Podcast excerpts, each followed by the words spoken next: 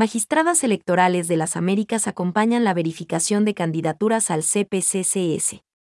Del 1 al 3 de agosto de 2022, una delegación de veedoras acreditadas por la Asociación de Magistradas Electorales de las Américas, AMA, cumple una agenda de trabajo en el Consejo Nacional Electoral, CNE, para acompañar las fases de verificación de requisitos e impugnación de las postulaciones a las candidaturas a la elección del Consejo de Participación Ciudadana y Control Social, CPCCS 2023.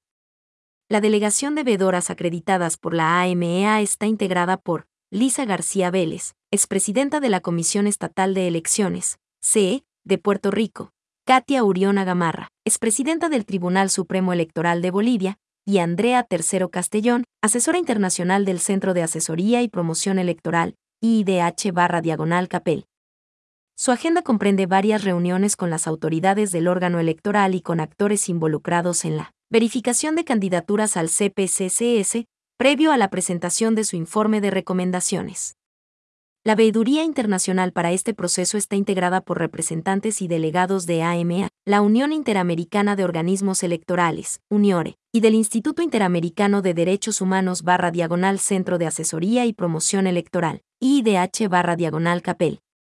Para ampliar la información contactarse con la Dirección Nacional de Análisis Político y Difusión Electoral.